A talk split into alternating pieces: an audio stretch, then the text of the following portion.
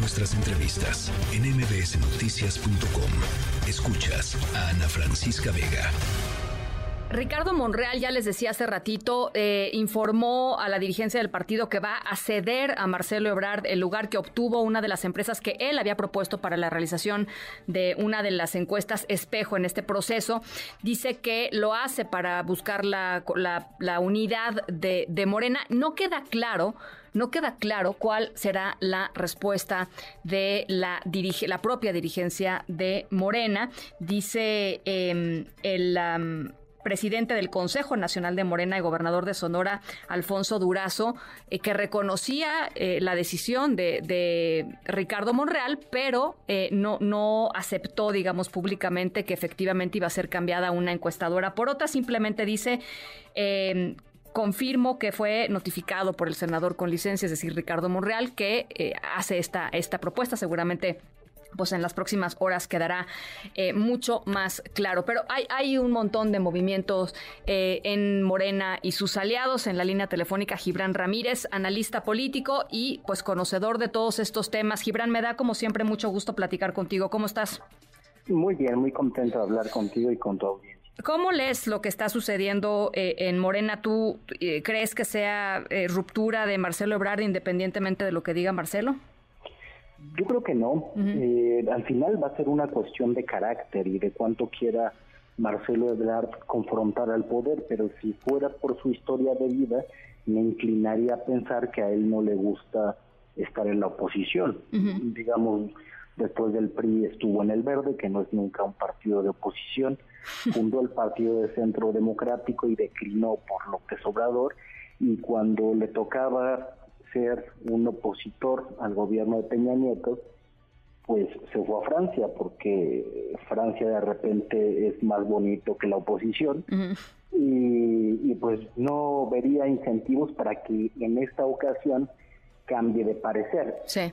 Así está pensando la liga un poco, pero creo que pues es más bien un asunto de estrategia política, de que él sabe que en el fondo eh, aunque haya toda esta retórica democrática, la decisión de la candidatura a la presidencia la toma una sola persona, que es López Obrador. Morena ha desarrollado un aparato de simulación muy sofisticado, pero que en el cual de todas maneras se pueden manipular los resultados. Lo han hecho en decenas de elecciones, ¿no? A diputados federales, a gobernadores, a diputados locales, tienen un margen para jugar entre las preguntas que hacen, cómo ponderan cada una de las respuestas entre conocimiento, valoración, atributos, y solamente hasta ahora se han empezado a discutir los detalles de la encuesta.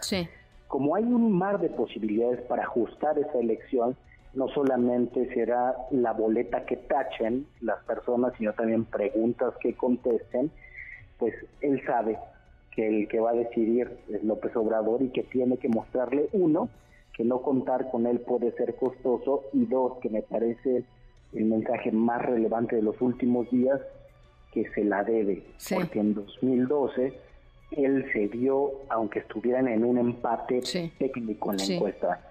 Entonces, él está previendo el escenario de ese empate técnico y diciendo, pues lo que sigue es una decisión política y me toca a mí. Sí. Oye, cuando dices está tensando la liga, eh, pues lo que, lo que él termina denunciando son literalmente delitos electorales, Gibran, ¿no? O sea, delitos pues eh, están en el, en, el código penal, pues, este, y, eso no es cualquier cosa, ¿no?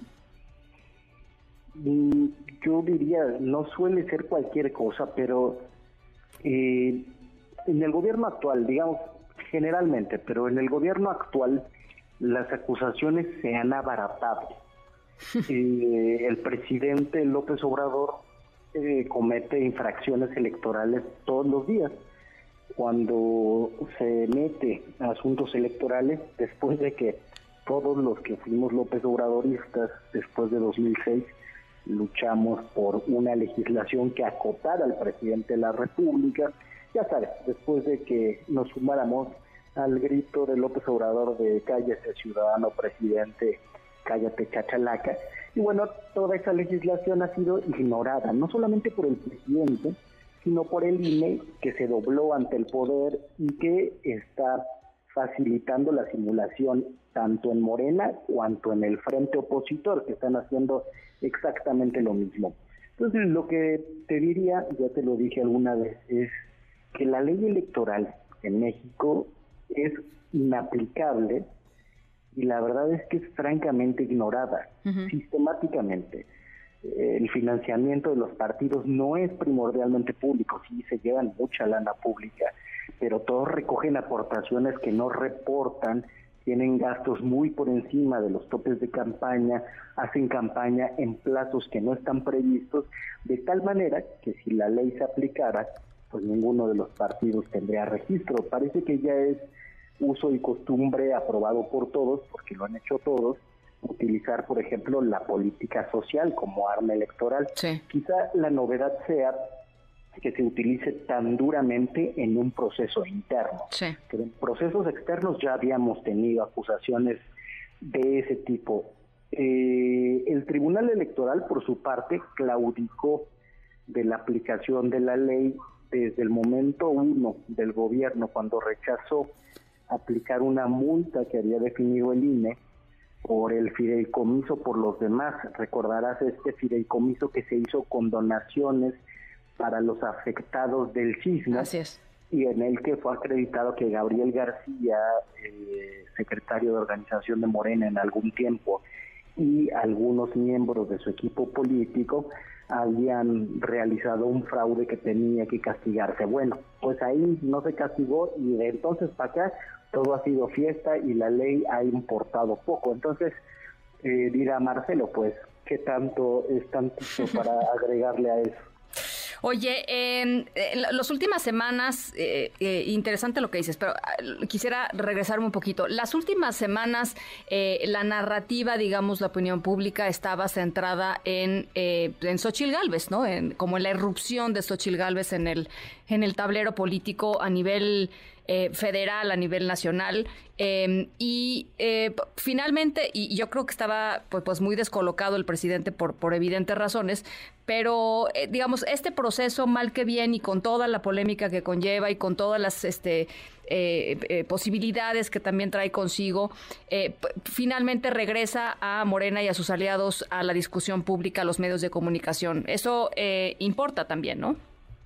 Sí importa y yo creo que es mala noticia para el presidente de la República, aunque ya es muy poquito tiempo el que tienen que aguantar para eh, imponer de manera más o menos limpia a la candidata. Digo, es, ironía evidentemente a la candidata que lleva utilizando el aparato de Estado pues por más de dos años. ¿no? Ese es el último tramo de ese proceso y creo que al hablar de Xochitl Galvez, el presidente no solamente mostraba cierta incomodidad con un perfil que ciertamente le quita una parte de la narrativa que él ha sostenido, sino que eh, pues alejaba a la gente del proceso de Morena. Vimos en diversas encuestas cómo el interés del proceso interno de Morena fue cayendo con los meses. Y cuando más cayó es cuando se dieron las precampañas estas, que no son precampañas, sí lo cual favorece que las tendencias no se muevan. Y si todo el aparato de Estado, por lo menos el de gobierno federal y el de los gobiernos estatales de Morena, están volcados a una candidatura primordialmente, aunque hicieran crecer también a Dan Augusto, pues uno piensa que el presidente al quitar el foco de ahí esperaba que las cosas siguieran más o menos igual. Yo creo que lo logró y que esto no le va a alcanzar a Marcelo para cambiar eh, las condiciones. Faltan ocho días para que se empiecen a levantar las encuestas. Es muy difícil. Bueno, eh, Gibran, te agradezco mucho, te mando un abrazo em, y estamos escuchándonos y te estoy leyendo siempre. Gracias, Gibran. Muchas gracias a ti, hasta pronto. Gracias, eh, Gibran Ramírez, analista político que esta eh, semana, de hecho, estuvo ahí en importante en redes sociales, eh, dada su salida del programa de opinión de Foro TV, La Hora, la hora de Opinar. Eh, mucha gente, ¿no? Reaccionando en torno a por qué sacan a Gibran. Em, bueno, pues ya Gibran dio su explicación. En fin, eh, un analista político que ha, sido interesante cómo ha ido modificando, digamos, su análisis y su visión del propio movimiento del presidente López Obrador. Inicialmente una persona muy cercana al movimiento y conforme ha ido pasando el tiempo, bueno, pues ha ido tomando distancia eh, y siendo una, voz más crítica y, por supuesto, muy conocedora porque pues, estuvo muy de cerca, estuvo muy adentro eh, del movimiento del observador. En fin.